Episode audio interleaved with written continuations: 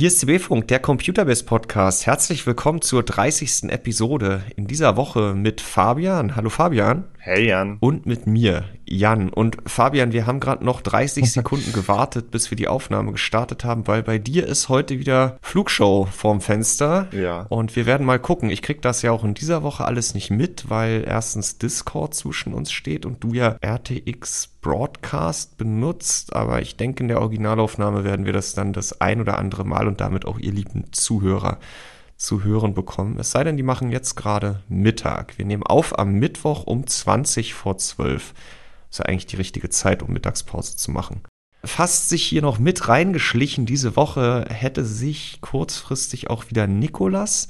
Der war nämlich gestern auf einer Vorabveranstaltung zu den letzte Woche schon mehrfach angesprochenen Galaxy Fold Flip Smartphones die aktuell noch unter NDA stehen, aber er sitzt jetzt letztendlich an den Inhalten zu diesen Themen. Dann kommen wir nämlich beide auch diese Woche, glaube ich, ganz ohne Smartphones aus und trotzdem haben wir na, eine ganze Liste an Themen, die wir zusammen besprechen wollen, Fabian. Oh, ja. Wir fangen an mit äh, einem Artikel, der bei uns auf der kleinen Agenda mit Wir messen jetzt mehr Mist beschrieben wurde. Wir haben nämlich unser Grafikkarten-Leistungsaufnahme-Setup, dem haben wir ein Upgrade gegönnt. Da hat heute Wolfgang schon einen Artikel zu online gebracht. Dann gucken wir auf einen Community Benchmark Test, der seit Montag online ist. Und da geht's mal wieder richtig rund. Der Grund liegt auch auf der Hand. Es ist super einfach daran teilzunehmen und eine SSD äh, hat letztendlich oder eine HDD, man braucht eigentlich nur ein Laufwerk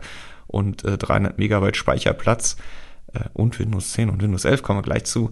Äh, es geht um Direct Storage Benchmarks, die wir gerade in der Community mit euch veranstalten, um da so ein bisschen zu neuen oder gefestigten Erkenntnissen zu kommen. Dann habe ich noch auf der Liste hier als dritten Punkt Oje, Ratchet Clank.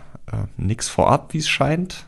Und ja, es gab noch mal so ein Update zu dem Raytracing Support auf AMD Radeon und da Gibt's nicht. ja ein Update gab's wie versprochen, aber das ja ja, ja. Das, äh, sehr, sehr kuriose Vorstellung. Ko kommen wir gleich zu. Äh, und dann kommen wir noch zu weiteren Updates in Bezug auf AMD, aber da geht es um Hardware. Wir hatten letzte Woche ja eigentlich noch als letzten Punkt auf der Agenda nochmal neue Gerüchte zu den Mittelklasse-Grafikkarten auf RDNA 3-Basis. Das haben wir uns dann geschenkt, weil es doch hinten raus äh, dann etwas knapp wurde mit der Zeit. Da können wir nochmal drauf einsteigen. Und dann gab es jetzt ja auch diese GRE-Version, Fabian, oder nennen wir sie GRE? Golden Rabbit Edition. Ähm, ganz interessante Grafikkarte, äh, die wohl diese Woche dann auch noch offiziell das Licht der Welt erblicken, erblicken dürfte. Genauso wie X3D-CPUs im Notebook. Da haben wir vor ach, mehreren Monaten, glaube ich, schon mal drüber gesprochen, als es Ryzen 7000 Desktop-Chips ins Notebook geschafft haben, als diese Dragon Range-Plattform, aber ohne X3D. Und die kommen jetzt anscheinend auch noch, zumindest mit einem Modell, wie es scheint. Und dann, ich sage ja immer so gerne, äh, haben wir am Ende hier noch ein schönes Leipziger allerlei. Wir müssen nochmal auf äh, sehr heiße Phison E620 SSDs zu sprechen kommen. Ein Dauerbrenner. Ja, ein Dauerbrenner. Das wird auch noch bei dem einen oder anderen eine ganze Weile so weiter brennen. Und du hast, äh, das ist hier umschrieben mit die 4060 Ti 16 Gigabyte flutet den Markt sieben Tage nach dem Markt. ich musste lachen, als ich deine Notizen äh, gelesen habe. Ja.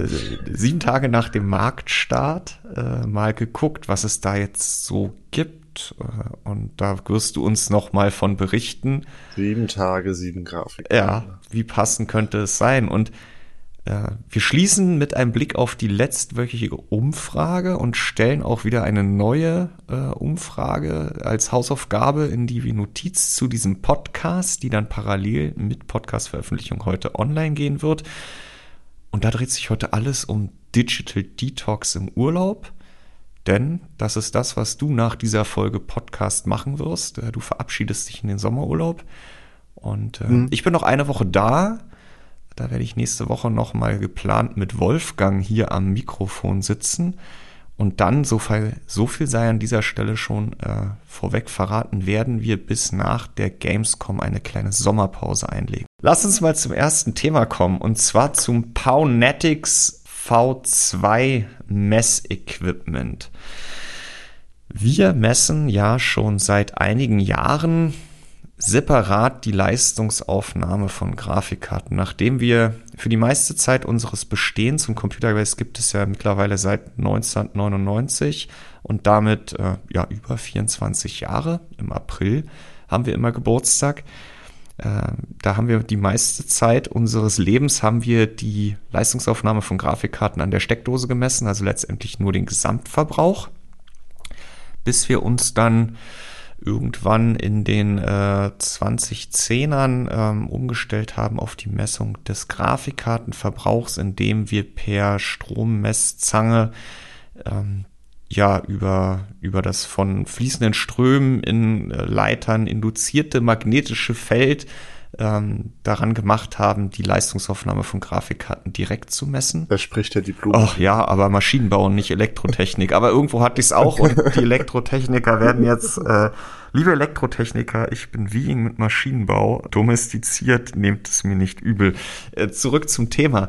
Ähm, das war, ähm, dafür haben wir damals äh, PCI Express Extender modifiziert, dass wir dort auch äh, dann Kabel am Slot hatten, die wir abgreifen konnten und halt die 12 Volt PCI Express Kabel. Das war alles nicht perfekt und vor allen Dingen extrem langsam. Also letztendlich konnten wir nur ja einen wir konnten keinen Zeitverlauf da abbilden. Und dann kam aber im Jahr 2020 zu einem extrem interessanten Zeitpunkt Nvidia und hat ausgewählte Reviewer weltweit, äh, uns am Anfang nicht, aber dann im zweiten, in der zweiten Runde dann doch mit PCAT, Performance Capturing and Analysis Tool, dafür steht die Abkürzung, äh, auch, nee, Power, natürlich nicht Performance, Power Capture and Analysis Tool ausgestattet, ja. mit dem es möglich war, über einen, ja auch wieder über einen PCI Express Extender und eine kleine Karte, in die man drei 8-Pin 12 Volt PCI Express Kabel rein und äh, stecken konnte und dann auch auf der anderen Seite wieder drei rauskam. Damit dann die Leistungsaufnahme mit 10 Samples pro Sekunde zu messen und auch pro, zu protokollieren. Und das haben wir jetzt die letzten Jahre gemacht, sowohl mit Nvidia als auch mit AMD als auch mit Intel-Grafikkarten und konnten so wie viele Reviewer weltweit da sehr, sehr genau die Leistungsaufnahme von Grafikkarten unabhängig irgendwelcher Telemetriedaten, die Tools auslesen können, messen. Und jetzt hatte Wolfgang, was heißt jetzt, Fabian, wir müssen fast schon ein Jahr zurückblicken, da hat Ares, äh, der, der Gründer von Pownetics und auch von Hardwarebuster, ähm, der ja wollte noch weitreichendere, noch bessere, noch tiefgründigere Messungen, äh, nicht nur der GPU-Leistungsaufnahme, sondern auch der CPU und der, der, ja, der Mainboard-Leistungsaufnahme äh, einem breiteren Publikum zugänglich machen, also ohne, dass man da viel in, in Einzelkomponenten investieren müsste oder Mainboards modifizieren oder äh, mhm. ja auch die Expertise besitzt und hat mit Pawnetics V2 eine viel größere Platine äh, angekündigt. Ja. Ähm, die ist so 30 Zentimeter lang, würde ich sagen, sogar vielleicht ein bisschen größer. Der Artikel ist bei uns online, äh, ist auch gleich auf dem Teaser abgebildet, dieses Ding, inklusive PCI Express Karte, in die man jetzt alle Kabel, die man sich so vorstellen kann, inklusive dem neuen 12 Volt High Power gleich zweimal und 12 24 Pin äh, ATX und so weiter und so fort reinstecken und auch wieder rausholen kann. Und das alles tausendmal die Sekunde messen kann, was da durchgeht. Und wir haben uns ja. damals gleich, äh, als es für ihn auch so ein bisschen darum ging, äh, abzu, ja, abzuschätzen, ob sich das überhaupt lohnt, wenn er da die ganze Arbeit reinsteckt und das in Kleinserie produziert, haben wir uns damals gleich gemeldet und gesagt, wir haben daran Interesse. Und seit Ende Mai, Anfang Juni gibt es jetzt die erste Batch. Soweit ich weiß, sind es 20 Platinen, die er erstmal hat produzieren lassen, zum Preis von knapp 1000 Euro, die wir auch gezahlt haben.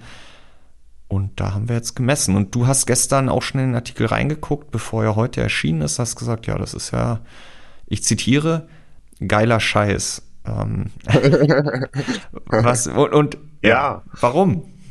Ja, naja, also äh, diese diese Messungen mit äh, also über zehn, über 1000 Messungen pro Sekunde, das hätte man ja auch vorher schon hinbekommen mit äh, Oszilloskopen und, und, und richtig teurem Equipment und, und sehr viel Expertise, aber äh, das ist halt für so einen GPU-Test einfach ähm, praxisfern gewesen. Ja.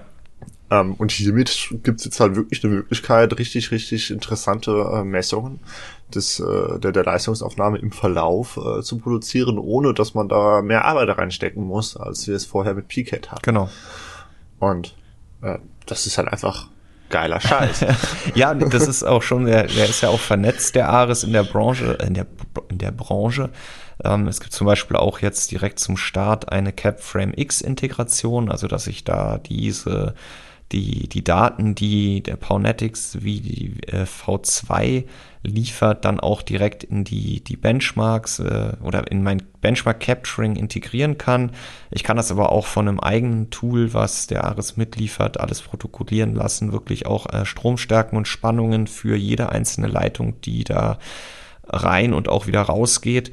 Und ähm, ja, ganz konkret hat sich das Wolfgang jetzt in einem ersten Artikel angesehen, um erstmal zu zeigen, was halt dadurch zusätzlich möglich ist. Nämlich letztendlich etwas, was äh, man insbesondere damals bei Ampere, also der RTX 3000 Generation, vielerorts nicht sehen konnte, auch nicht mit PCAT, ähm, mit den 10 Messungen pro Sekunde, dass da durchaus wesentlich mehr passiert, äh, was den Stromverbrauch einer Grafikkarte anbelangt und die, die, die Ausschläge ins, ins, ins, ja, in die Extreme, also möglichst hohe und möglichst niedrige äh, Verbräuche, ähm, was dann halt damals ja auch zu diesem äh, Problem geführt hat. Wir erinnern uns alle an diese äh, Kondensator-Diskussion, welche jetzt die richtigen sind und so. Und er hat sich das im Artikel jetzt mal angeguckt. Da gibt es auch schöne Verläufe, wo man sieht, dass ich messe den, den Stromverbrauch einer RTX 3080 Ti. Ampere ist halt sehr be bekannt dafür, dass es halt wirklich extrem ähm, starke Schwankungen in der Leistungsaufnahme gibt, ähm, um halt vor allem bei dieser Grafikkarte. Genau. Und äh, die Grafikkarte hat ja offiziell eine TDP von 350 Watt, aber und, und die hält sie im Schnitt eben auch. Und wenn man mit weniger Messpunkten pro Sekunde misst, dann wird man auch dieses, diese 350 Watt in der Regel messen. Aber sie ergeben, sie sind halt ein Resultat eines weitaus feineren Stromverbrauchsverlaufs, der halt deutliche Ausschläge zeigt. Und wenn man dann halt hier mal so 1000 Messungen pro Sekunde macht, dann sieht man, dass es halt ähm, ja bis über 400 Watt und aber auch letztendlich bis deutlich unter 300 Watt schwankt. Und das waren ja damals dann so Themen, die dafür gesorgt haben, dass Netzteile, die auf dem Papier problemlos mit einer großen Ampere-Grafikkarte äh, äh, zusammenarbeiten oder dass Kondensatoren, mhm. die auf dem Papier in der Lage sein sollten, Spitzenlasten äh, abzupuffern oder Spitzenverbräuche das eben dann nicht geschafft haben und weswegen Nvidia dann da nochmal ran musste und dann auch beim Treiber über den Treiber ein bisschen nachbessern, um halt die größten Ausschläge da irgendwie abzufedern und der Karte das abzugewöhnen. Woher dann halt eben auch die Vorgaben kommen, dass man ja auf jeden Fall eine 850 Watt Netzteil für eine 30, 80, 40, 80 braucht. Genau. Was ja wenn man ein qualitatives Netzteil kauft, auch wieder nicht der Fall sein muss. Ja. Da, reicht dann ja auch, wenn man 80 plus Titanium kauft oder so, dann reicht auch wieder 550 oder 650 Watt aus. Ja, und was ja jetzt. Ähm, aber wenn man halt wirklich ein Netzteil hat, das entsprechend günstig ist, das äh, nicht über die Kapazitäten verfügt, über die eigentliche Spezifikation hinaus äh, Spitzen abzufedern, dann ja, sind 850 Watt schon realistisch, wenn man halt sich anschaut, dass man durchaus für paar Millisekunden auch über 500 Watt von so einer 3080 Ti gezogen hm. bekommt. Ja, und die Nennleistung eines Netzteils sagt jetzt natürlich dann auch äh, eben nichts darüber aus, wie das Netzteil mit solchen kurzfristigen Spitzenlasten ähm, umzugehen weiß. Das ist letztendlich genau wie die 350 Watt TDP einer Grafikkarte eben nicht bedeuten, dass die Grafikkarte zu jedem Zeitpunkt unter Volllast äh, einen Stromverbrauch von oder in jeder Millisekunde äh, 350 Watt elektrische Leistung äh, abruft, äh, sondern äh, im Durchschnitt tut sie das. Das ist auch das, was ich dann letztendlich, wenn ich es äh, mit der Zeit, die ich spiele, multipliziere, an, an Kilowattstunden für diese Grafikkarte aufwenden muss.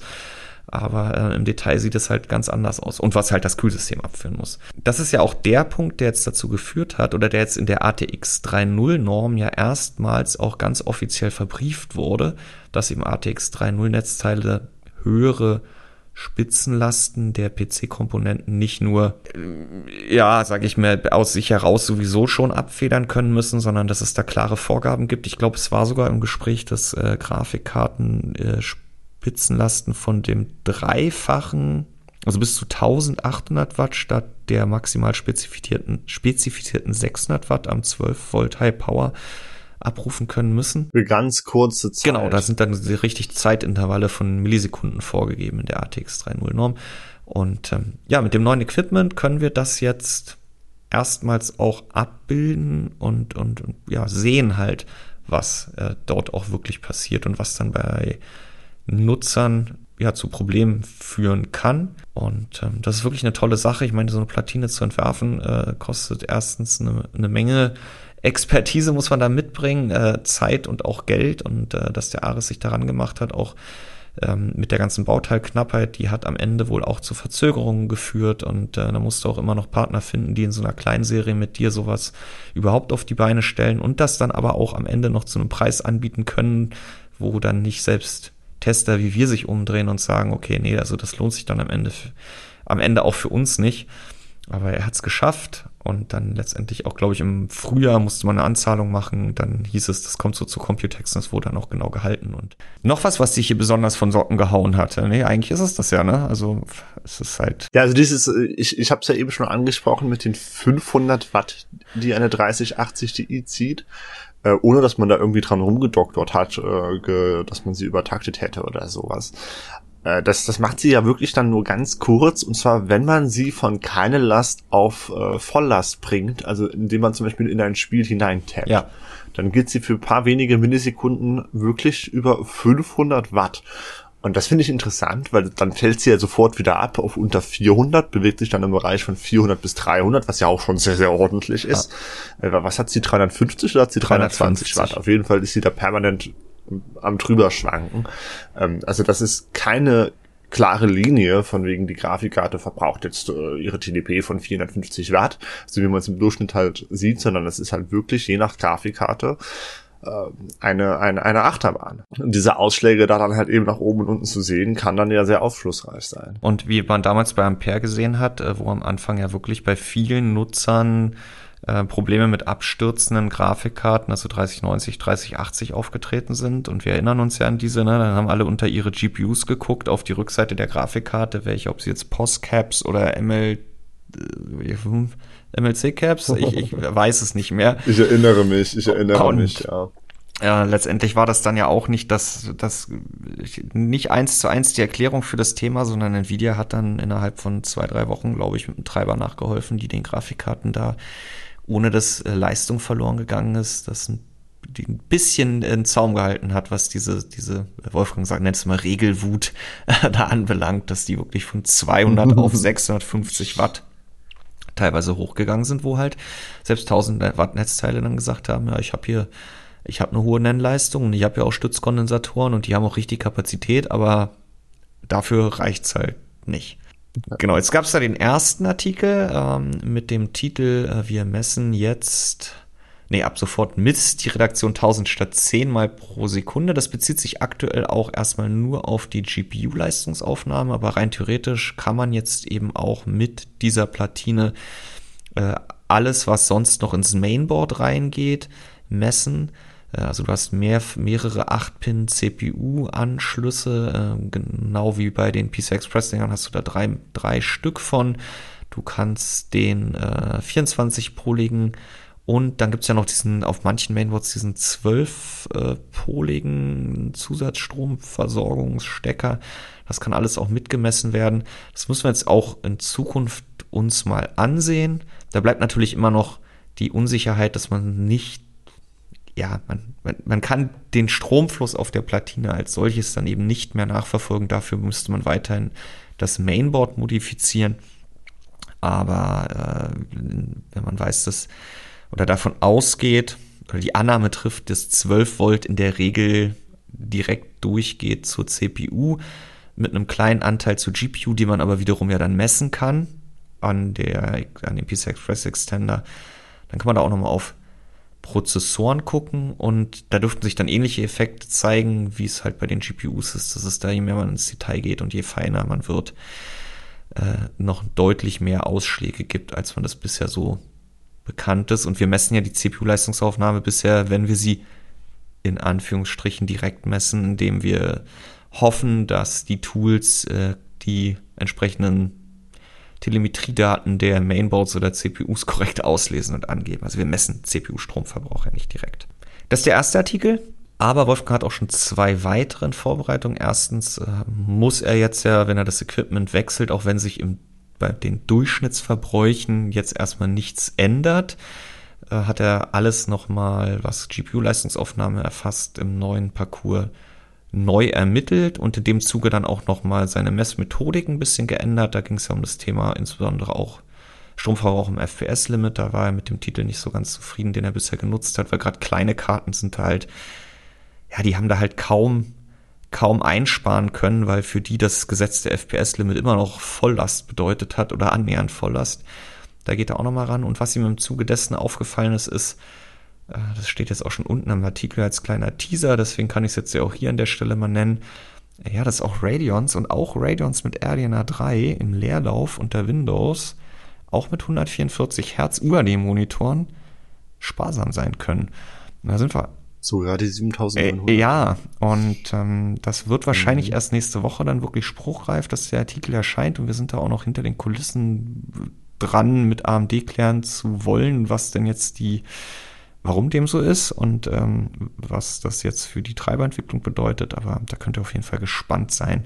Es hat jetzt erstmal nichts mit Pownetics zu tun, mit dem neuen Messequipment, aber ist im Zuge dieser Aktualisierung dann äh, ja und als, ein, als interessantes Abfallprodukt äh, auch noch hinten runtergefallen.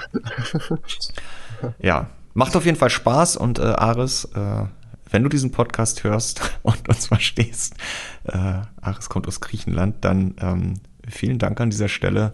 Äh, tolle Arbeit für die Branche, die du da geleistet hast.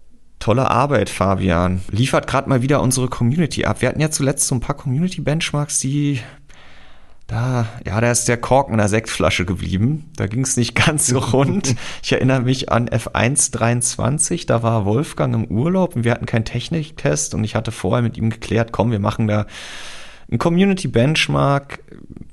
Da war die Teilnehmerzahl verhalten. Ja, es ist nur ein neues F1 und man muss es kaufen und hm, aber trotzdem war ich da eher überrascht, wie ruhig es gewesen ist.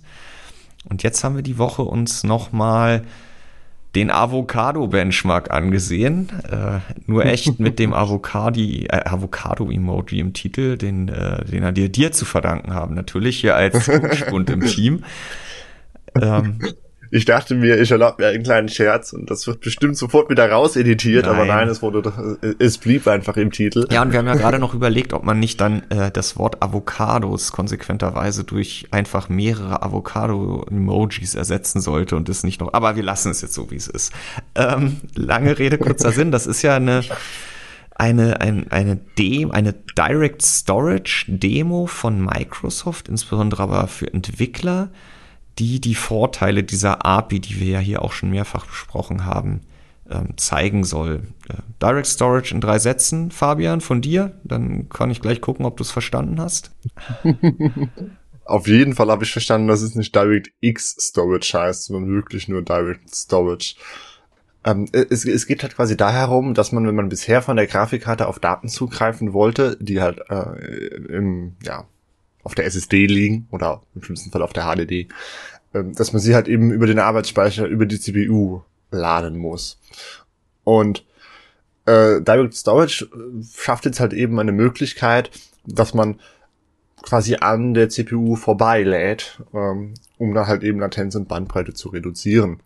Indem man direkt von der SSD im besten Fall am besten halt schnelle SSD zur Grafikkarte geht. Und diese Grafikkarte muss das dann halt eben auch dekomprimieren können. Ähm, und das können sie auch gut, weil das fällt eigentlich genau äh, in, in ihren Aufgabenbereich. Und insofern bietet äh, Direct Storage da halt eben die Möglichkeit oder das Potenzial zumindest, dass man Ladezeiten in Spielen drastisch reduziert. Ja, wobei auch diese klassischen, ich äh, lade ein Level oder ich äh, verlasse das Haus und trete in meinen wunderschönen großen Garten im Spiel. Ähm, das ist ja wirklich auch nur ein Aspekt und da kommt auch oft der Kommentar bei uns äh, in der Community, so dass die Ladezeiten von Spielen sind doch mittlerweile eh in der Regel gut oder auf schnellen SSDs ausreichend, aber die große Vision von Direct Storage ist ja eigentlich auch für den PC und getrieben ist es letztendlich aber über die Konsolen, dass Spiele gigantische Welten ohne Ladezeiten, ohne Levelwechsel, ohne ähm, ja, dass ich immer mal wieder durch ein Erdloch kriechen muss und äh, damit ich nicht merke, dass der Rechner im Hintergrund eigentlich völlig am Ende ist, äh, kurz im Fahrstuhl ja, fahren, ja. Äh, und die und das dann auch immer noch stockt, weil der Prozessor halt es eben nicht schafft, die Grafikkarte mit den mit den äh, mit den Daten für den nächsten Raum äh, auszustatten rechtzeitig oder ohne dass irgendwas anderes hängen bleibt, sondern dass das alles on the fly ähm, in, in Form von komprimiert vorliegenden Daten von der SSD, die sehr schnell ist, in den VRAM geladen wird. Genau. Und da gibt es diesen Bulk Load Benchmark, also ein, ein Benchmark, der halt große Mengen an Daten äh, über Direct Storage, auch 1.2, also ab 1.1 ist äh, diese GPU-Dekompression drin, den gibt es von Microsoft. Ähm, der bildet das ab. Äh, je nach Grafikkarten VRAM-Kapazität lädt der äh, unterschiedlich große Assets aus der aus dem Speicher und Direct Storage unterstützt prinzipiell SSDs, aber auch HDDs und äh, dekomprimiert sie dann in der oder mit Hilfe der GPU in den äh, und legt sie dann im VRAM ab. Und das ist uns die Tage mal wieder über den Weg gelaufen, weil in einem Inhalt zu SSDs äh, auch jemand, ein Leser von uns mal damit wieder um die Ecke kam. Und ich weiß gar nicht, ich kann mich nicht mehr erinnern, ob er selber die Idee hatte, dass wir das doch mal als Community-Test machen könnten oder dazu eine Frage hatte. Auf jeden Fall haben dann Michael und ich gesagt, komm, äh, letzte Woche Freitagnachmittag, äh, ich schnapp mir hier mal ein paar SSDs und eine Handvoll Grafikkarten und mache da mal einen kleinen Grundstock und dann darf die Community ran. Und äh, ja, Mittwochmittag haben wir inzwischen äh, fast 400 Kommentare und davon die meisten mit Ergebnissen im Thread zu diesem Inhalt. Über 200 sind inzwischen in, ins CMS äh, übernommen und freigegeben worden von uns. Und äh, ihr könnt da weiterhin gerne mitmachen. Wir werden sicherlich Richtung Ende der Woche dann irgendwann das Teilnehmerformular deaktivieren müssen mit Hinweis, weil es sonst nicht mehr handelbar ist, das alles aufzunehmen. Du kannst ja noch mit Path Tracing, äh, Mod für oder Preset für Cyberpunk um die Osterzeit Fabian ein Lied von singen. Und ja, ja, ja, es kommen natürlich jetzt auch immer wieder die gleichen SSDs mit den gleichen Grafikkarten. Genau, also irgendwann ist es halt, äh, der, der Nutzen weiterer Ergebnisse sinkt halt mhm. mit jedem weiteren Ergebnis. Also es ist dann halt immer diese diminishing return. Was halt wirklich in, äh, irgendwann hat es halt keinen Mehrwert was mehr. Was schon interessant ist mit den Benchmarks, die ich gemacht habe, mit einer 2080 Ti, 3080 Ti, 4090 und einer 6700 XT und dann halt äh, SSDs von PCI Express 3.0, 4.0, 5.0 und HDDs und SATA SSDs ähm, dass man schon sieht, dass die GPU da in der Tat in diesem Szenario doch einen gehörigen Einfluss auf die Bandbreite hat, mit der Daten äh, effektiv in den Speicher geladen oder in den VRAM geladen werden können. Äh, aber eben auch die SSD. Ähm, und so haben wir dann so Konstellationen, dass eine mit einer Crucial P5, PCI Express 3.0 SSD sind alle Grafikkarten mit 12,7 Gigabyte pro Sekunde, die da effektiv an Bandbreite genutzt werden konnten, äh, alle gleich schnell. Aber wenn wir dann eine Corsair MP700 äh, mit PCI Express 5.0 haben, dann landet eine 4090 bei 27,7 Gigabyte, also mehr als dem Doppelten. Und äh, eine mhm. 6700 XT schafft dann eben nur 19, was immer noch schneller ist als die 12.7. Das heißt, auf der PCI Express 3.0 SSD, da limitiert halt PCI Express 3.0 beziehungsweise die Leistung der SSD. Und ähm, auf einer ganz schnellen, top aktuellen SSD gibt es dann halt da auch noch Unterschiede zwischen den Grafikkarten. Das ist natürlich ein sehr theoretisches Konstrukt, denn es gibt bisher ein Spiel für den PC, was Direct Storage nutzt und das ist auch weiterhin Forspoken, was glaube ich kein Mensch spielt und da aber auch nur, um die, die klassischen Ladezeiten zu reduzieren und auch, soweit ich weiß, bis heute ohne dieses GPU Compression Thema.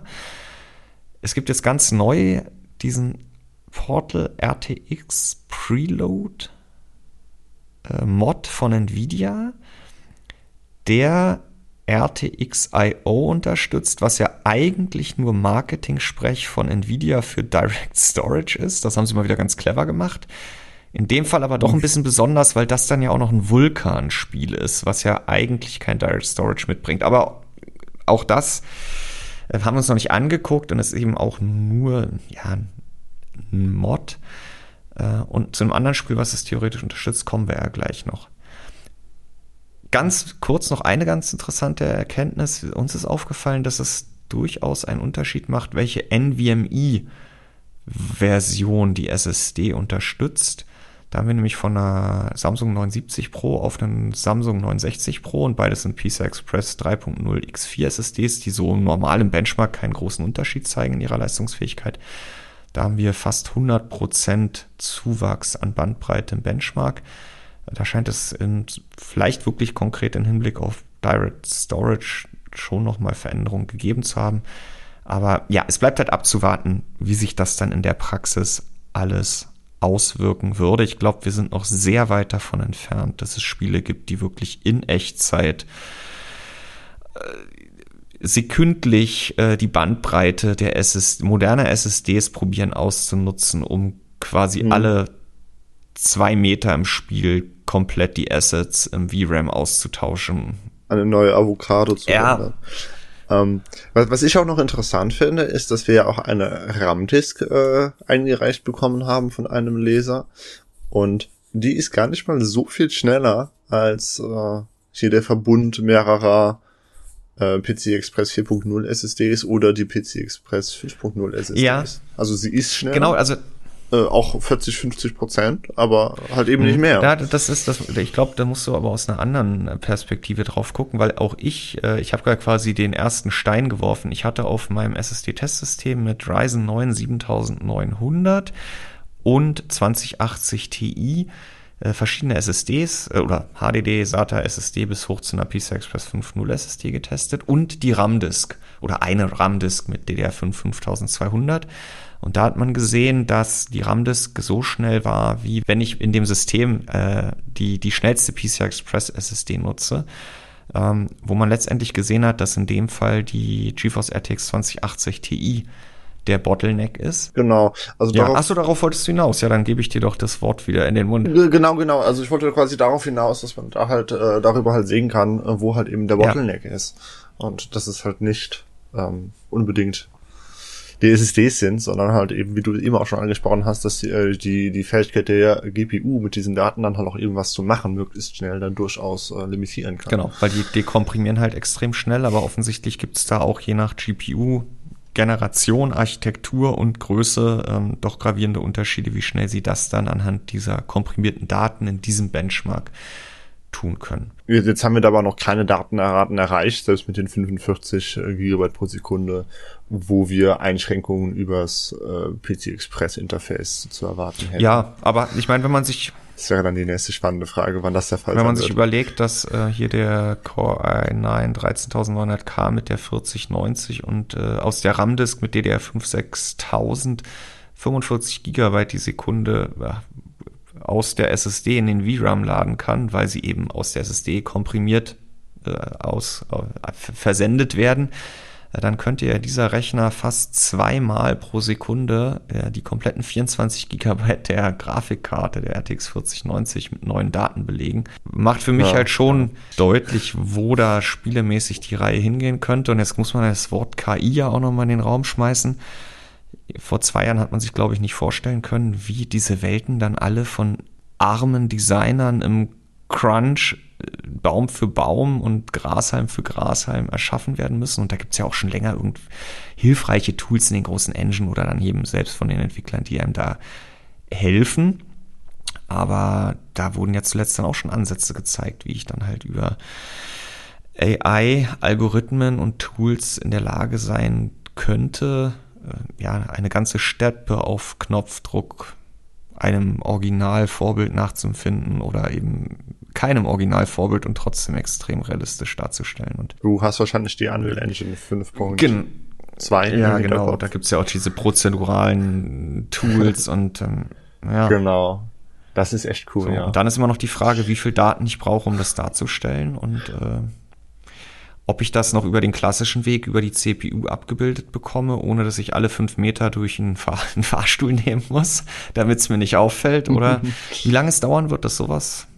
Also wird lange dauern, Fabian. Es wird lange dauern, glaube ich. Ähm, und, und wir reden auch schon wieder unglaublich lang. Es ist aber wirklich beides, beides spannend muss ich wirklich sagen. Also es ist sehr theoretisch. Ja, wir haben auch noch eine ganze Bandbreite an Themen vor uns. Spannend.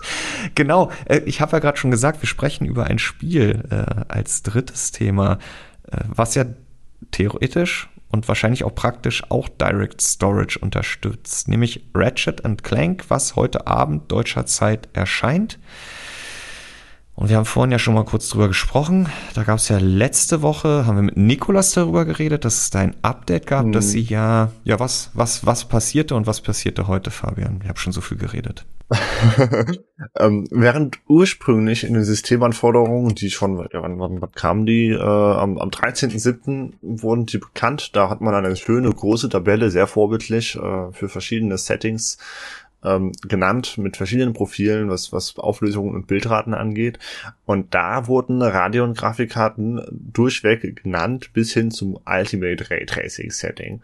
Da wurde, da wurde halt die XTX genannt, ja, also schon das Ende der Fahnenstange erreicht, aber sie wurden genannt. Und später in einer Revision dieser Systemanforderungen, dann waren sie plötzlich nicht mehr da drin und es fand sich der Hinweis, ähm, man möchte sich bald äußern. Ja man möchte bald Details geben zum Raytracing Support für AMD Grafikkarten und dieses bald ist jetzt äh, gekommen und äh, naja, es, es gibt vorerst keinen Raytracing Support auf AMD Grafikkarten und das ist natürlich sehr überraschend und wirft Fragen auf, denn zum einen war es ja offenkundig schon lauffähig, denn sonst wäre es ja nicht da drin gewesen. Also ich, man muss es ja mal getestet haben, hoffe ich doch, bevor man die Systemanforderungen ja. so zusammengestellt hat. Ähm, es läuft ja auf der PlayStation, die ja Arena 2 Hardware hat, ähm, läuft es ja mit Raytracing gut. Es sind andere Raytracing-Implementierungen. Äh, wir haben jetzt hier auf dem PC wesentlich mehr Effekte und können das natürlich auch nochmal hochdrehen mit der leistungsstärkeren Hardware, die wir mhm. haben. Ähm, aber trotzdem, also es, es wirft natürlich kein gutes Licht auf den Titel beziehungsweise auf den Genau, Entwickler. der Entwickler hat ja gar nichts gesagt, außer äh, dass sie we are working closely with AMD to enable support as soon as possible, also dass sie da mit AMD dran sind. AMD selber hat äh, ein bisschen mehr verraten, wenn auch, sage ich mal, nur indirekt. Und zwar gibt es da seit gestern Abend einen neuen Treiber, den Adrenaline 2372. Und da wird gleich zweimal äh, ja, Bezug auf Ratchet Clank Rift Apart genommen. Äh, das erste Mal heißt es, äh, dass ähm, ein Problem dieses Treibers sei, dass ähm, die, der Treiber abstürzen oder hängen könnte, wenn Ratchet Clank Rift Apart mit Race Tracing und Parallel Dynamic Resolution Scaling auf Grafikkarten wie einer RX 7900 XTX gespielt wird. Es klingt ja erstmal nach einem ziemlichen sogenannten Edge Case. Ähm, ja, es gibt natürlich äh, Spieler, die DRS nutzen, Dynamic Resolution Scaling, ähm, aber ja, da würde ich jetzt erstmal sagen, okay, an der Stelle finde ich es schon ganz schön krass, dass man dann als Entwickler sagt oder auch getrieben von AMD, schalt das Zeug ab, bitte. Ähm, dann gibt es ein bisschen weiter unten oder weiter oben gibt es noch eine zweite Stelle, da heißt es dann AMD is working with the game developers of Ratchet and Clank Rift Apart to resolve some stability issues when ray tracing is enabled. Tja, das ist jetzt die Frage. Sind diese Some Stability Issues die eben konkret angesprochenen mit DRS oder ist da am Ende dann noch eine ganze Menge mehr im Argen? Dass es einfach generell instabil läuft. Also das wäre jetzt äh, im Grunde genommen die eine, einzige Mutmaßung, die man anstellen könnte, dass man halt sagt, okay, anscheinend haben sie gesagt, ähm, es ist zwar blöd, wenn wir gar keine Raytracing bieten auf Radeon, aber wenn wir es enablen würden zum Launch, dann wäre eventuell der Shitstorm, wenn dann halt bei allen Spielern mit Radeon das Game abschmiert, dann wäre der einfach so groß, dass es äh, so die bessere Wahl ist. Wobei das halt im Endeffekt auch nur heißen würde, hey, wir haben nicht genug Zeit in, oder wir, wir hatten keine Zeit, das ordentlich zum Laufen zu bringen. Äh, was dann natürlich angesichts des enormen ATX-Feature-Sets, ja. die das, dass das Spiel halt eben abdeckt, ähm, ja, äh, ein, ein wenig polarisierend ist. Ja äh, ungünstige Situation für den. Ja, und Nvidia hat ja jetzt auch die Tage äh, sowohl öffentlich, aber eben auch per Pressemitteilungen immer wieder darauf hingewiesen, was für ein toller Showcase das Spiel doch dann für die eigenen Technologien ist. Äh, auch wenn Raytracing auf äh, DirectX Basis per se halt erstmal keine eigene Technologie ist. Ich verstehe in dem Zusammenhang halt auch zwei Sachen wirklich nicht, warum sich nicht ähm, beide Partner, und das sind sie ja, also AMD und der Entwickler, in so einer Situation, äh, in so einem Umfeld dazu hinreißen lassen, einfach das genauer kundzutun, was jetzt das Problem ist. Mhm. Wem helfen jetzt irgendwelche Mutmaßungen, die da wieder angestellt werden? Das zweite, soweit ich weiß, und ich hatte auch gerade nochmal mit Wolfgang, bevor wir hier aufzeichnen, gesprochen, also wir haben nichts vorab bekommen, auch auf Nachfrage. Es gab nie von Sony so ein definitives, es kommt keine Vorabversion. Es war immer so ein bisschen Larifari. Wir haben jetzt auf jeden Fall nichts bekommen, äh, wobei wir ja noch ein paar Stunden haben bis zur Veröffentlichung. Und soweit ich das bisher gesehen habe, gab es auch nichts vorab. Und das hatten wir das letzte Mal bei einem Sony-Titel bei The Last of Us Part 1 in diesem Frühjahr. Und das ist natürlich, es wirft für mich per se ein ja. Schlaglicht auf das, was uns da heute Abend erwartet. Und vielleicht ist ja auch dieses, wir schalten Raytracing auf Radeon ab, auch nur die Spitze des Eisberges, wo man wenigstens mit einem Schalter ein großes Thema ab, aus, äh, ab, äh, abräumen konnte. Liefert ja ein, ein weiteres Indiz für die These, dass man vielleicht noch ein, zwei Wochen hätte gebrauchen können, um das Spiel ordentlich zu polischen. Ja. Ähm, ist jetzt natürlich auch die Frage, wie lange es dauert, bis äh, Raytracing auf Radions läuft. Wenn das jetzt so ist wie bei Cyberpunk damals, ist natürlich wirklich ein Armutszeugnis. Ja, das müssen wir abwarten. Wir werden uns den Titel auf jeden Fall aus technischer Perspektive ansehen. Also wenn wenn da nichts mehr kommen sollte, also heute erscheint dann sowieso nichts mehr, äh, die Kreditkarte liegt bereit, wir werden uns den Titel dann auf jeden Fall kaufen. Bei der Summe an technischen Features darf dürfte das aber dann durchaus ein paar Tage dauern und wahrscheinlich dann auch erst Anfang nächster Woche soweit sein. Mal gucken, vielleicht erleben wir ja heute Abend äh, entweder direkt wir selber oder wenn man sich auf den einschlägigen Plattformen oder bei uns im Forum anguckt, das große Desaster, dann gibt es vielleicht auch kürzer ein Update mit. Äh, es ist ein Desaster. Äh, vielleicht wird ja auch alles gut, aber ganz ehrlich, Fabian. Äh, Hatten wir dieses äh, Jahr ja nicht. Wenn man vorher nichts rausgibt und auch nicht so genau sagen will, also das finde ich, ja, das, das ich lasse mich gerne davon positiv überraschen, dass der Titel auf PC-Systemen mit den Features, die freigegeben sind, heute Abend einwandfrei läuft. Allein ich wage es zu bezweifeln. Next, immer noch AMD, Fabian. Hardware von AMD, neue Hardware. Ja, jeder wartet darauf seit seit äh, ja bald einem Jahr, dass denn die äh, Mittelklasse, also Mittelklasse ist ja inzwischen so ein, mhm. ein schwieriges Wort beim Grafikkartenmarkt, dass die 7700, 7800 erscheinen. Da hat sich halt zuletzt wieder etwas getan. Ähm, es war die Rede davon, dass man eventuell zur Gamescom mit einer Ankündigung rechnen könnte, wobei noch nicht so richtig klar ist, was da dann zu welchem Preis wie vorgestellt wird. Ähm, jetzt hat sich aber spontan eine weitere 7900 mit der keiner gerechnet hatte mit der eigentlich keiner gerechnet hat, ja. Äh, das ist dann von ein paar Tagen wirklich aufgetaucht. Zuerst war da nur ein Name, dann waren da Bilder und dann waren Spezifikationen und das Launchdatum auch schon da. Äh, am Freitag ist es wohl soweit äh, zur großen Messe China Joy in China. Und diese Grafikkarte ist auch nur für den chinesischen Markt gedacht. Zumindestens äh, geht man derzeit davon aus und sie heißt halt eben auch Radeon RX 7900 GRE. Grey. Golden Rabbit Edition für das Jahr des Hasen, ähm, das in China halt eben Ende Januar, glaube ich, begonnen hat.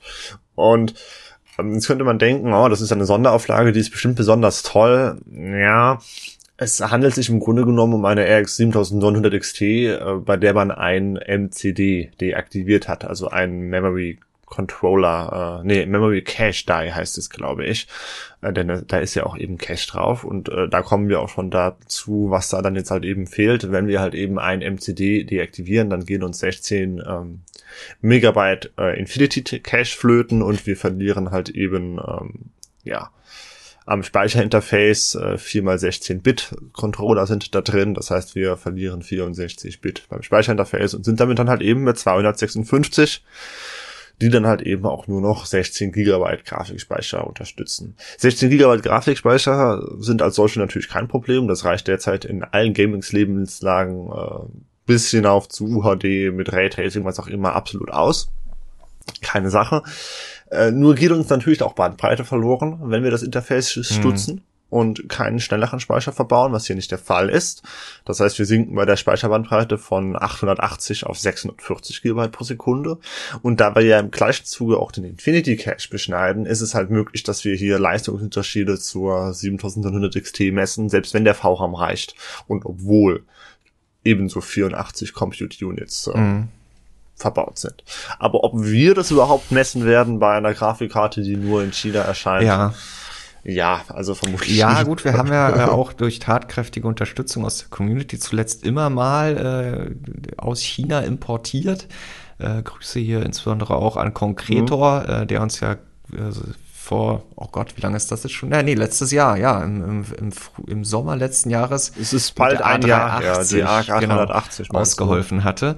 Ja. Ähm, und ähm, warten wir es mal ab. Das Interessante ist ja, du hast jetzt über die MCDs gesprochen, aber der GCD, also der Graphics Compute Die, das ist ja Navi 31 Größenordnung. Mhm. Also das ist mhm. der große Chip. Ja klar, wenn es halt die. Ja, und ähm, jetzt hat, hat das jetzt irgendwas zu bedeuten zu die, für die 7800er oder 7700er? Weil da mhm. hast du ja auch schon mal gesagt, also, da gibt es ja die Gerüchte, dass das eben nicht Navi 32 wird, weil dann wäre die Lücke riesengroß. Genau, also es kann nicht Navi 32 werden, weil Navi 32 im Vollausbau nur 60 Compute Units ja. bietet und äh, das wäre äh, für eine 7800 XT zu wenig, weil man dann nicht mal die 6900 äh, XT einholen würde, vermutlich.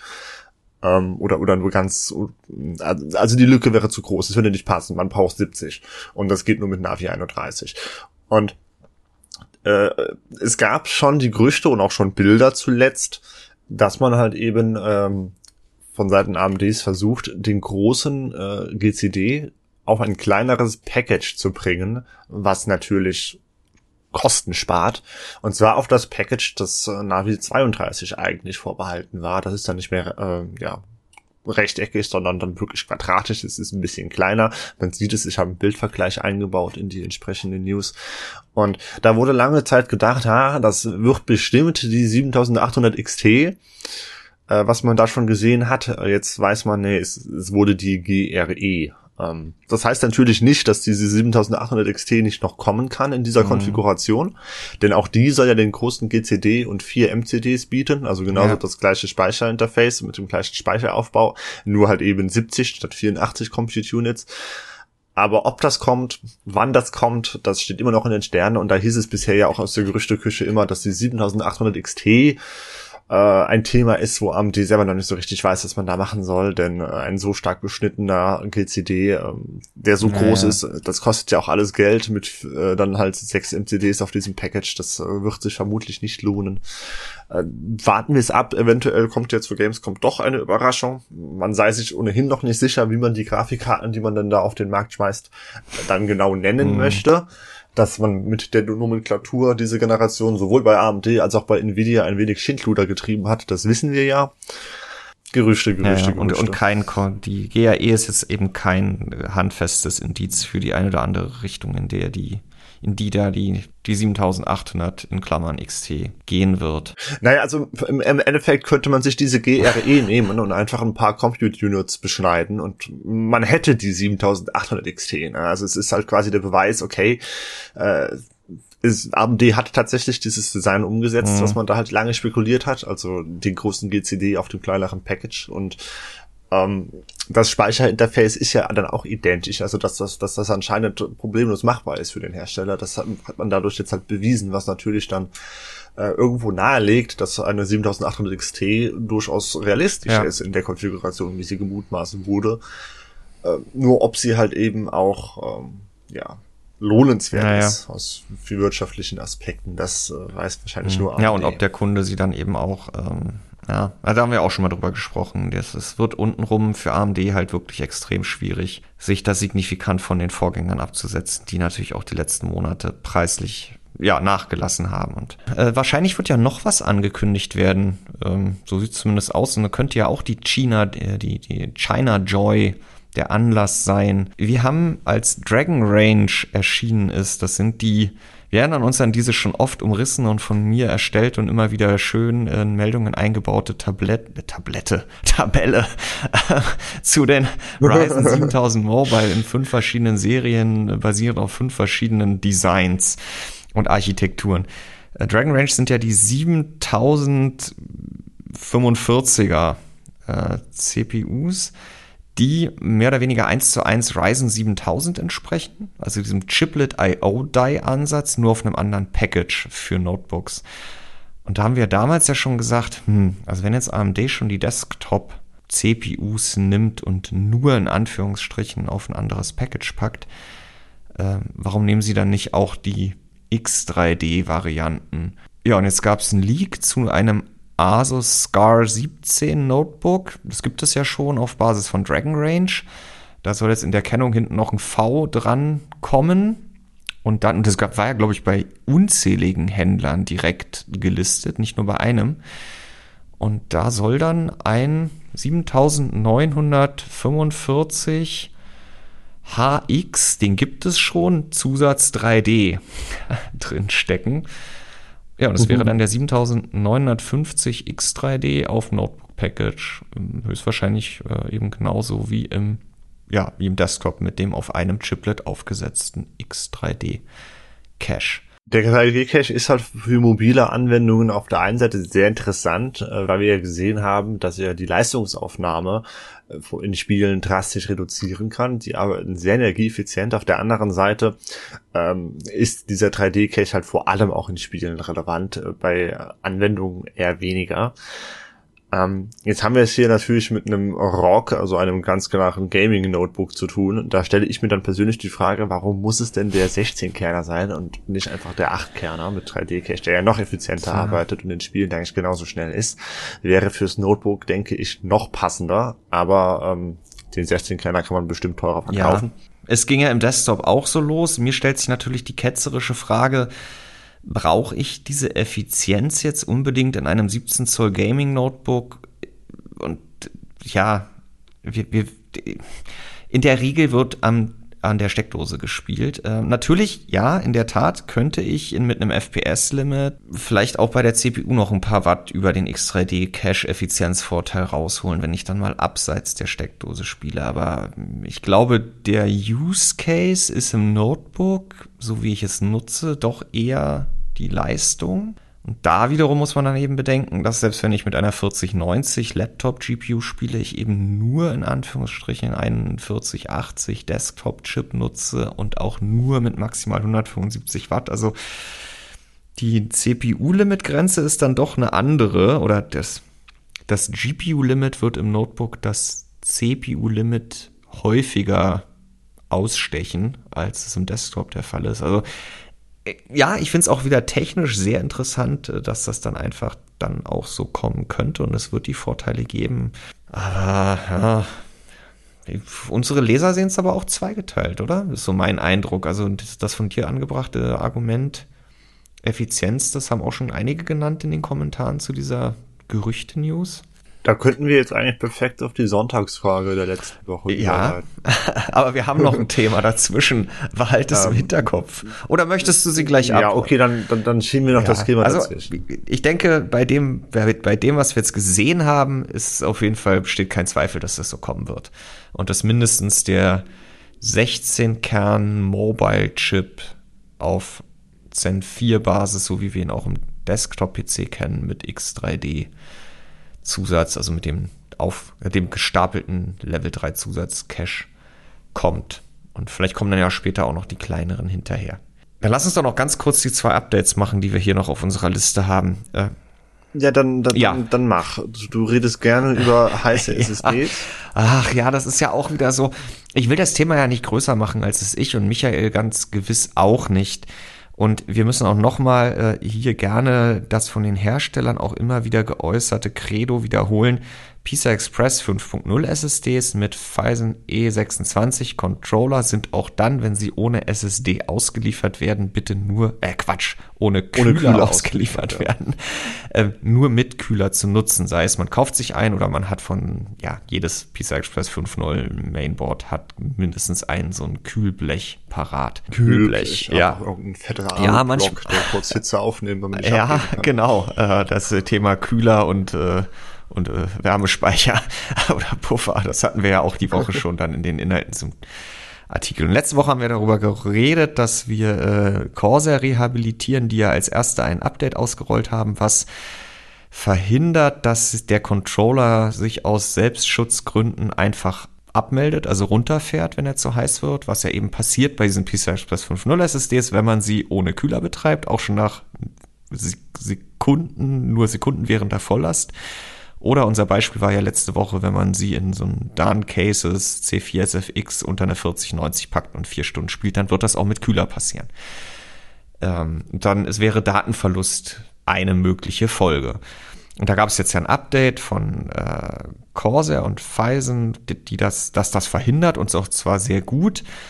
Und äh, wir hatten dann gefragt bei A-Data, bei Gigabyte und ähm, wer ist der dritte? Ach genau, und, und bei der Firecuda hatten wir selber schon erfahren, dass es bei der Firecuda 45, dass es da genauso ist und haben aber auch letzte Woche wieder gesagt, bei der Crucial T700 ist es ja nicht der Fall. Die hat nämlich auch das überlebt, was bisher keine SSD davon überlebt hat, nämlich den Crystal Disk Mark.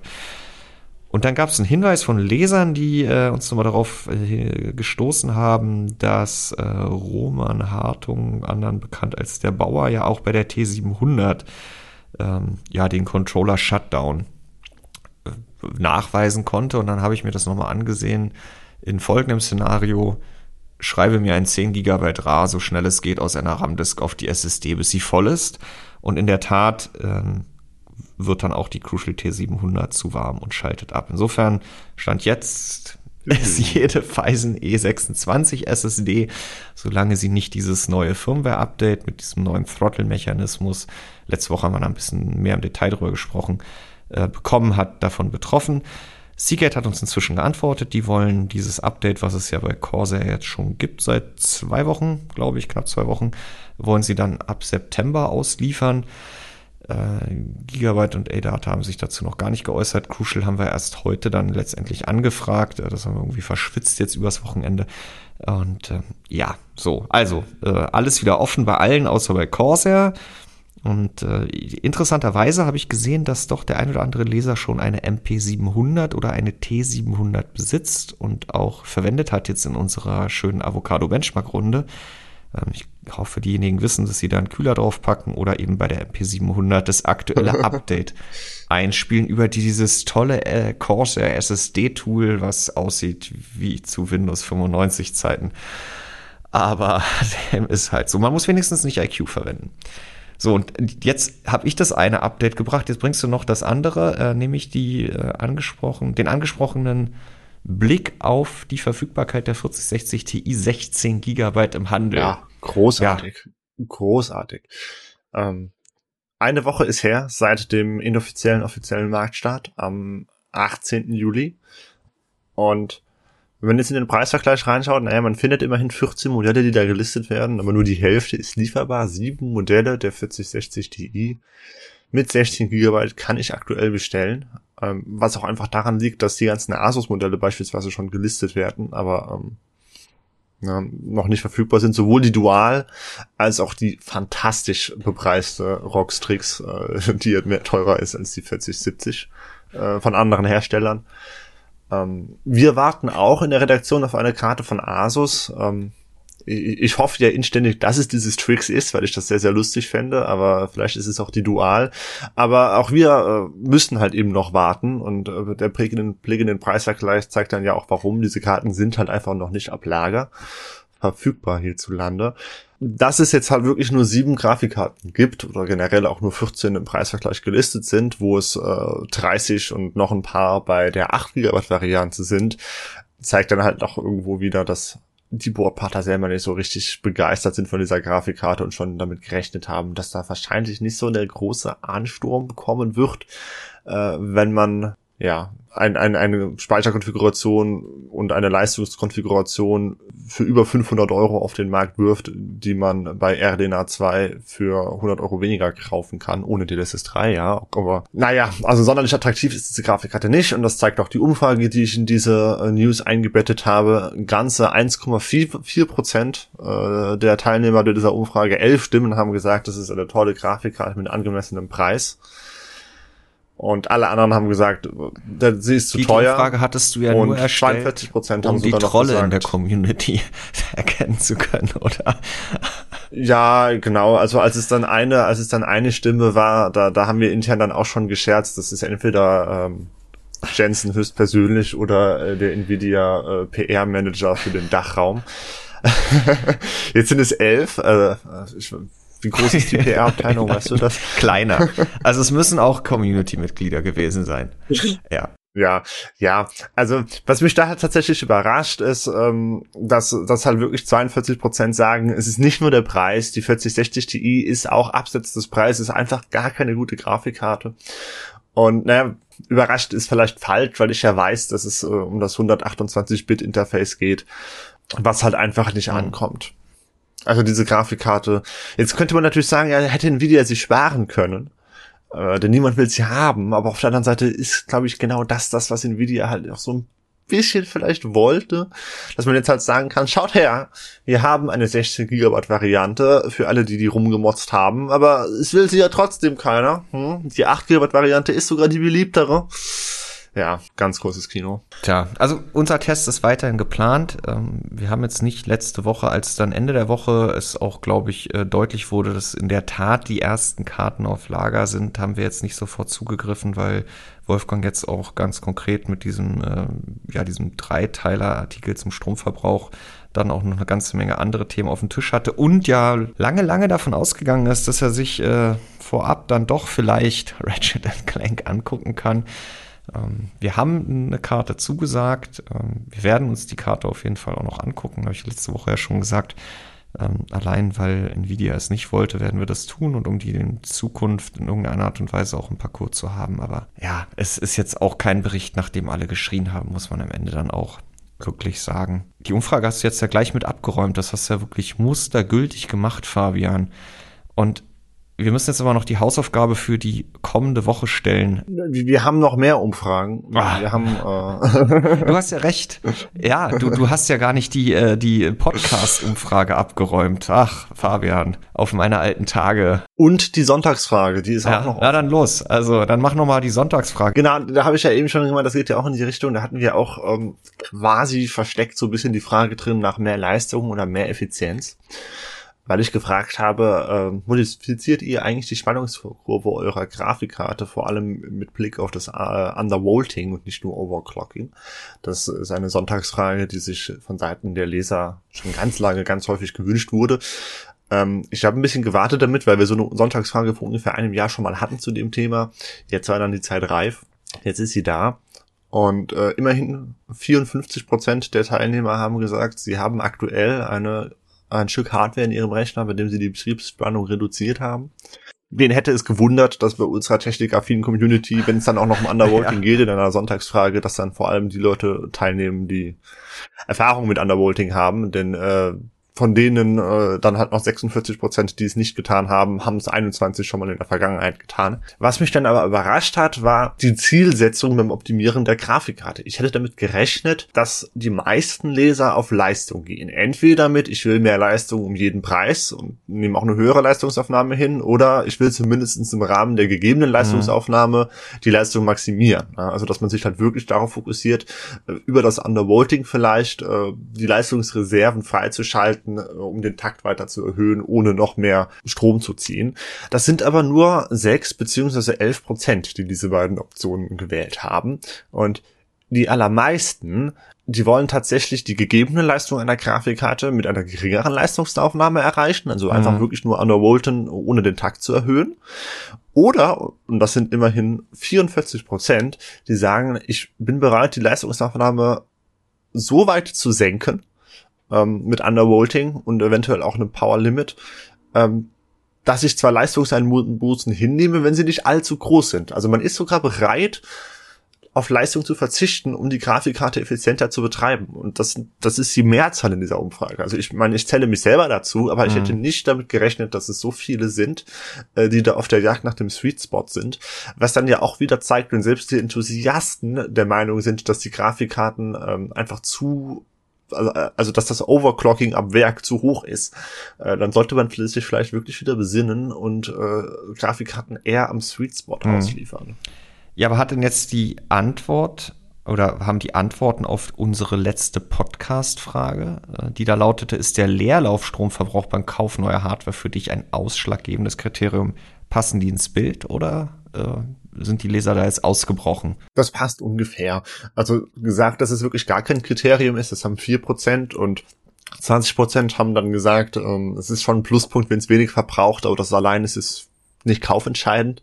Ähm, dementsprechend haben halt auch über 70 Prozent, 75 Prozent gesagt, das ist ein wichtiges Kriterium und eben 30 Prozent so oder 32 Prozent sogar, ähm, das ist kaufentscheidend. Mhm. Also wenn eine, wenn ein, wenn eine CPU, eine GPU oder eine SSD ähm, unter wenig Last. Ich wollte jetzt das Wort idle nicht ja. mehr verwenden, weil das ist ja immer so, was ist idle, ne? Und wann liegt idle wirklich an? Aber bei wenig Last halt zu viel Energie verbrauchen, ähm, dann, dann kaufe ich das nicht, egal wie gut es sonst ist. Und das, das finde ich halt auch interessant, dass man da so rigoros ist. Gut, es sind natürlich Umfragen.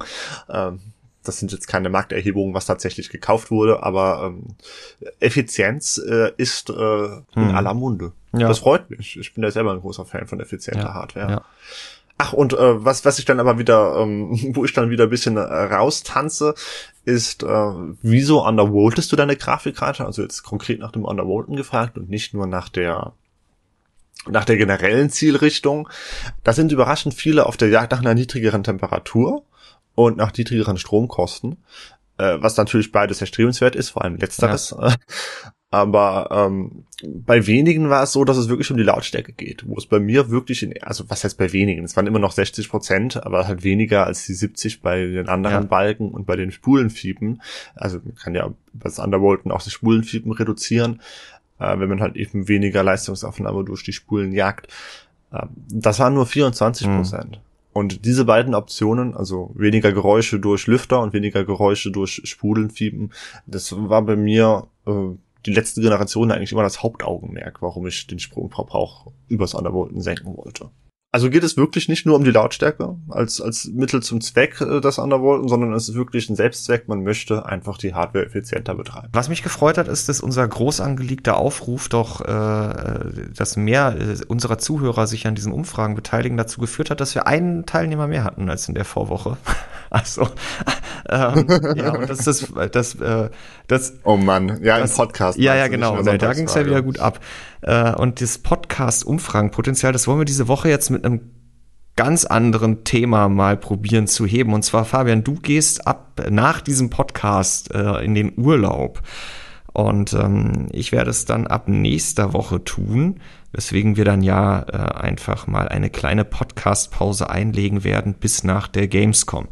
Und äh, deswegen nehmen wir uns diese Woche das Thema Urlaub zum Thema und äh, aber auch wieder ein bisschen Stromverbrauch, denn wir wollen von euch wissen, äh, nutzt ihr Urlaub äh, um oder Ferien? Also, aber gehen wir sagen wir jetzt mal wirklich Urlaub, also um Digital Detox zu betreiben. Also probiert ihr da ähm, aktiv eure Beschäftigung mit dem Bildschirm zu reduzieren. Ich für mich muss sagen, ja, äh, definitiv.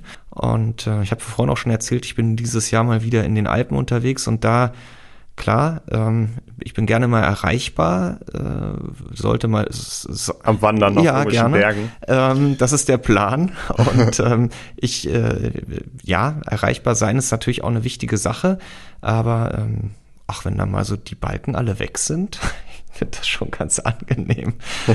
Wie ist das bei dir? Du? Mhm. Ja, das habe ich mir, das habe ich mir auch vorgenommen. Äh, in erster Linie, weil ich, weil ich äh, endlich mal wieder ein bisschen mehr lesen möchte im Urlaub. Ähm, aber was, was wirklich so die, die klassische Social Media Smartphone Nutzung angeht, da hat mir äh, den, den Detox oh quasi Gott, jetzt schon, kommt das äh, Thema wieder. wie heißt das, Steve Huffman verordnet. Denn äh, ich, ich, das einzige soziale, in Anführungszeichen, Netzwerk, das ich, äh, das ich bemüht habe, war Reddit. Da bin ich sehr gerne äh, mal durchgescrollt, wenn ich nichts Besseres zu tun hatte, aber halt nur über die Apollo-App auf, auf dem iPhone und Ja. naja, die gibt's nicht mehr seit dem 1. Juli. API zu äh, teuer. Weil man ja die API-Preise so exorbitant, ne? Und äh, ja, also seitdem habe ich Reddit auch nicht mehr verwendet, tatsächlich, weil die mobile Reddit-App ist halt wirklich Krütze und äh, die Website zu verwenden auf dem Smartphone ist auch einfach nur furchtbar. Und äh, wenn ich am PC sitze, dann, dann habe ich was Besseres zu tun, als durch Reddit zu scrollen. Das heißt, für mich ist Social Media ja seit seit diesem Monat ohnehin kein Ja. Thema mehr. Äh, mal, schauen, wie lange das. Äh, aber aber ähm, ja, also deswegen glaube ich, dass das wird ganz gut klappen. Das mit dem äh, Digital Detox. ja, wie hieß das? Digital Ja. Detox, genau. Fantastisch. Schöne Alliteration, auf jeden Fall wichtig.